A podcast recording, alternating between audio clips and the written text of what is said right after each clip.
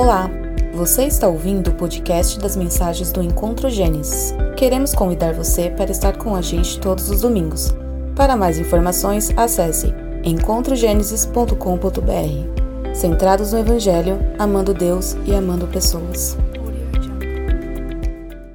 Estamos numa. Voltamos para a nossa exposição de Gênesis, no princípio, uma exposição do livro de Gênesis. Eu quero te convidar a você abrir a sua Bíblia no livro de Gênesis, capítulo 40. Gênesis, capítulo 40. Eu acredito que o Pai vai nos ensinar muitas coisas nessa, nessa noite. Gênesis capítulo 40, vamos ler dos versos 1 a 23. Todos abriram amém? Nós estamos fazendo essa leitura pela versão da NAA, Nova Almeida atualizada. Diz assim: Passadas essas coisas, aconteceu que o copeiro e o padeiro do rei do Egito ofenderam o seu senhor, o rei do Egito. O faraó indignou-se contra os seus dois oficiais, o copeiro-chefe e o padeiro-chefe, e mandou prendê-los na casa do comandante da guarda. Se atente a esse detalhe. Mandou prendê-los na casa do comandante da guarda. Se atente a esse detalhe. No cárcere onde José estava. O comandante da guarda os deixou aos cuidados de José, para que os servisse. E por algum tempo estiveram na prisão. E os dois sonharam, cada um o seu sonho, na mesma noite.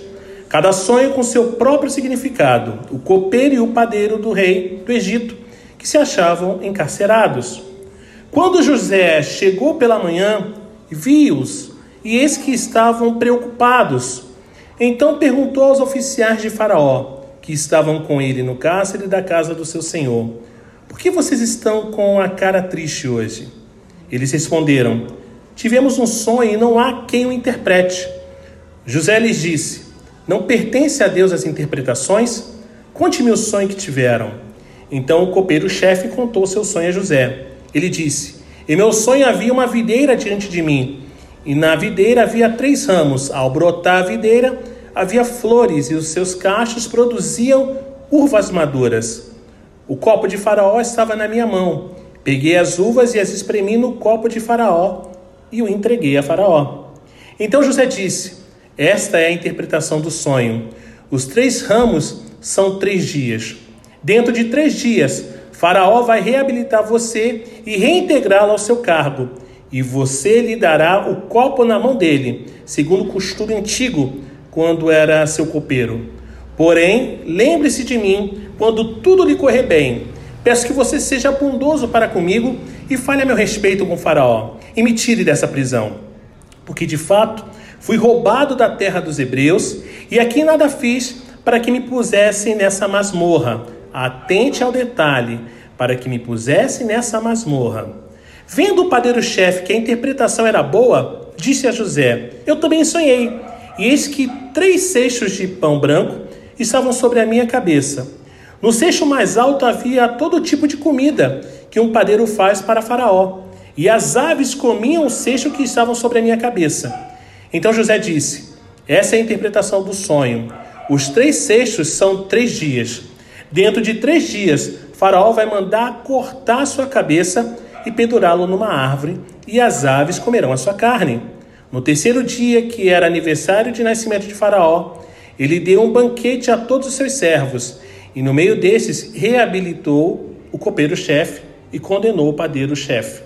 Reintegrou o copeiro-chefe no seu cargo, no qual dava o copo na mão de Faraó, mas mandou enforcar o padeiro-chefe como José havia interpretado. Porém, o copeiro-chefe não se lembrou de José, esqueceu-se dele. Vamos orar. Pai, obrigado pela oportunidade de mais uma noite, Pai, estarmos reunidos em Teu nome para aprendermos as Suas Escrituras. Que os nossos corações possam estar abertos e sensíveis à Tua voz. Fala aquilo que precisamos ouvir, não aquilo que queremos ouvir. Ministra, Pai, exorta, edifique e consola-nos.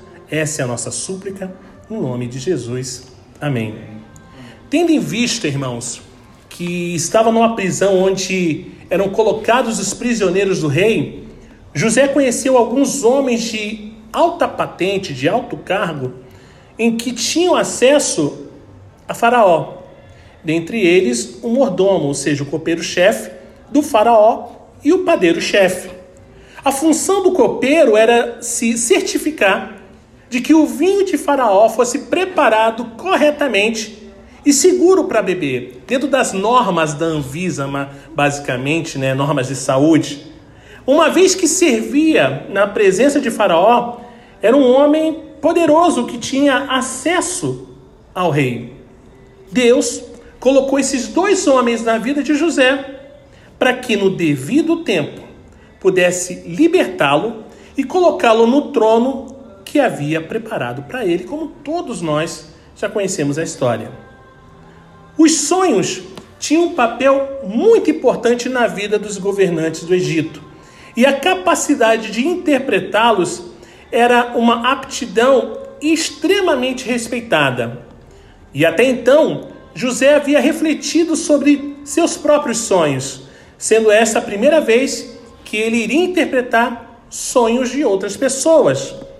O fato de ter notado o semblante perturbado daqueles homens demonstra que José era um homem atencioso e de discernimento. E o fato de ter dado a glória a Deus, conforme lemos no verso 8, demonstra a sua humildade. A expressão mandar cortar a sua cabeça, verso 19, significa levar o pleito ao rei e ser restaurado. Eu quero te convidar você a lermos juntos 2 Reis, capítulo 25, verso 27, e Jeremias, capítulo 52, verso de número 31. 2 Reis, capítulo 25, verso 27, e Jeremias, capítulo 52, o verso 31.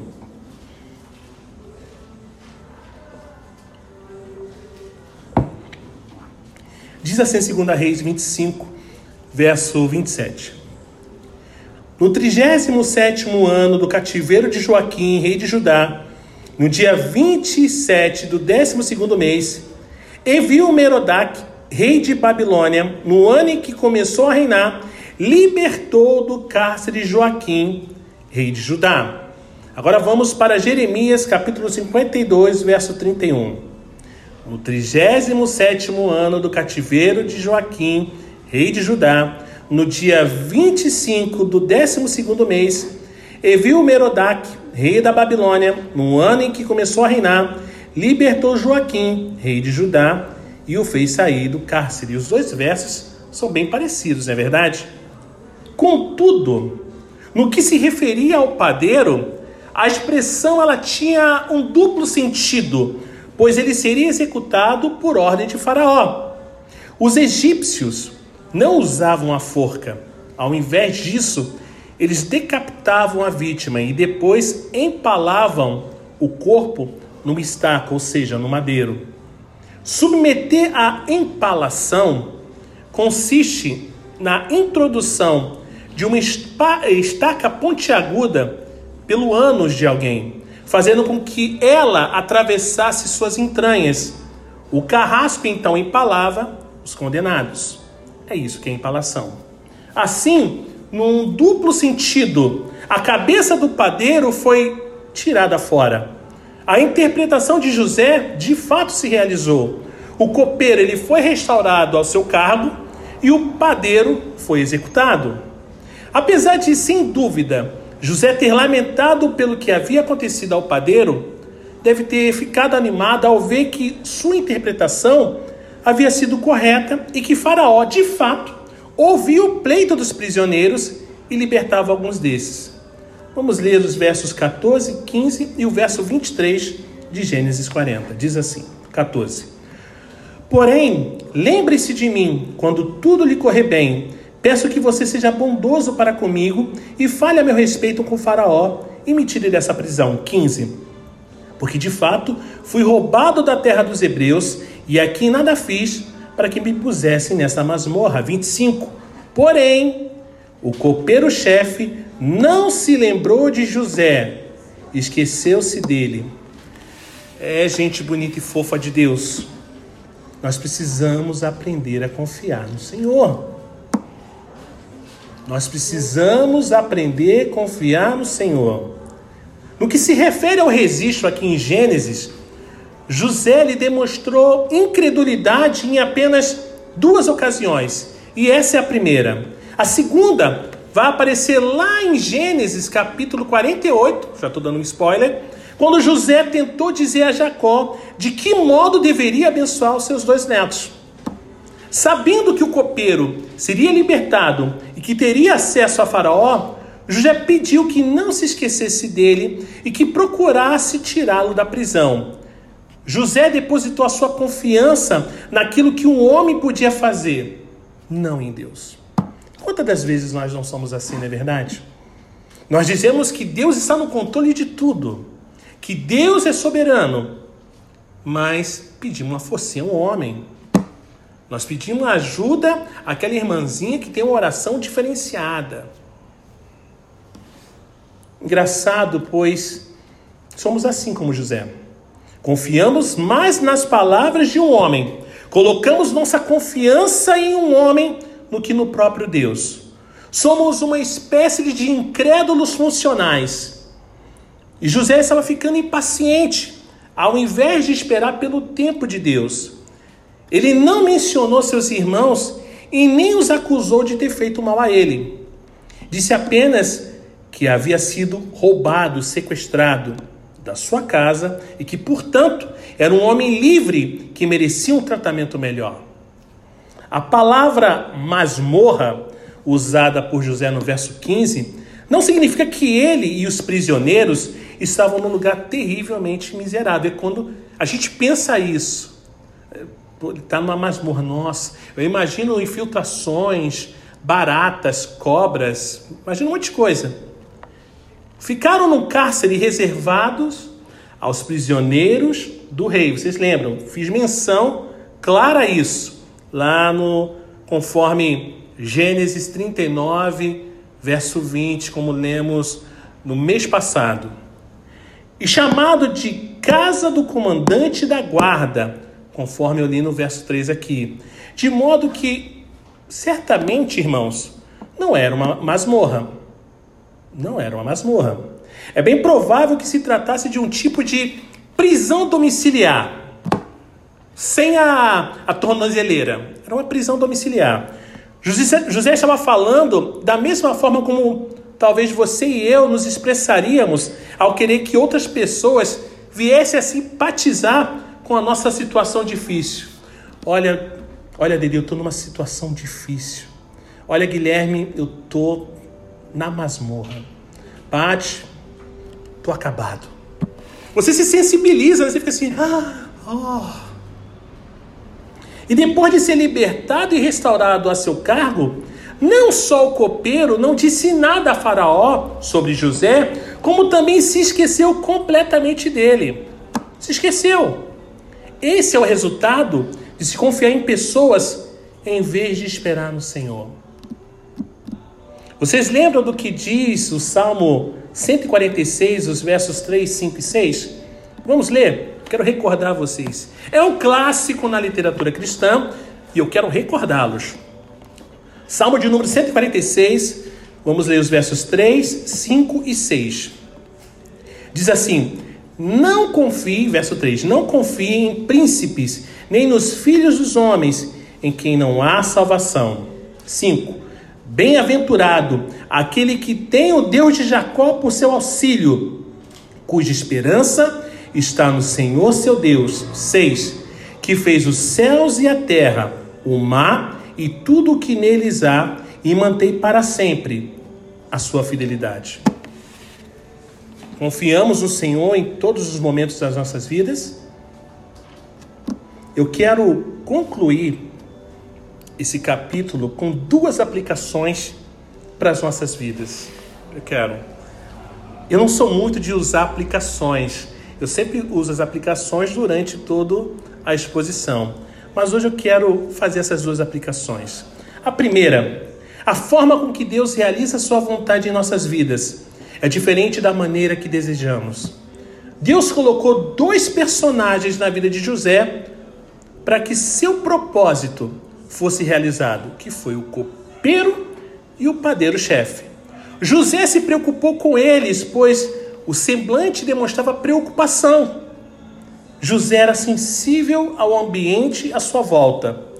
No antigo Oriente Próximo, as pessoas davam grande significância aos sonhos, pois elas acreditavam que um sonho poderia servir como um meio de discernir o futuro. Por isso, praticamente em todas as cortes reais, havia sábios que eram tidos como intérpretes profissionais de sonhos. Isso explica a tristeza dos dois oficiais, pois naquela prisão eles estavam julgando que não havia ninguém habilitado para interpretar os sonhos que tiveram. Porém, José corrigiu a crença pagã daqueles homens, apontando para a soberania divina. Ele disse que somente Deus pode vir, pode, por Deus pode vir as verdadeiras interpretações. Ao pedir que aqueles homens lhe contassem seus sonhos, José estava considerando que a fonte do dom de interpretação estava somente em Deus. E ele comunica esse dom a quem lhe convém. Na história bíblica, apenas José e o profeta Daniel foram usados por Deus para interpretar sonhos enquanto estavam em terra estranha e serviam monarcas pagãos. A segunda, a nossa confiança deve estar apenas no Senhor. Esse capítulo é muito claro quanto a isso. Aonde está a nossa confiança? É no homem? É no Senhor? José suplicou ao copeiro que não se esquecesse dele. Provavelmente o copeiro estava se sentindo numa posição tão delicada diante de Faraó que estava com medo de ajudar José. Pô, vou falar de José, mas José já estava lá, melhor nem comentar nada. Talvez ele tivesse com medo de contrariar a esposa de Potifar. De qualquer forma, a raça humana ela é repleta de pessoas ingratas. O copeiro não sabia que a sua ingratidão seria relembrada pela posteridade. Quantos, como Pilatos ou Judas, nem imaginaram que seus atos infames seriam lembrados? Não podemos, gente bonita e fofa de Deus, esquecer que todos os não salvos um dia terão suas próprias vidas declaradas publicamente, conforme nos lembra Apocalipse capítulo 20, verso 12, que diz: Vi também os mortos, os grandes e os pequenos, que estavam em pé diante do trono. Então foram abertos livros. Ainda outro livro, o livro da vida, foi aberto. E os mortos foram julgados segundo as suas obras, conforme o que estava escrito nos livros. José, irmãos, foi esquecido pelo copeiro, isso é fato. Mas ele não foi esquecido por Deus. A ingratidão do copeiro fez com que tudo se encaixasse no tempo proposto de Deus. A depravação do homem não impede o propósito soberano de Deus. Gente bonita e fofa de Deus, que a nossa confiança possa estar sempre em nosso Senhor. Que Deus nos bendiga.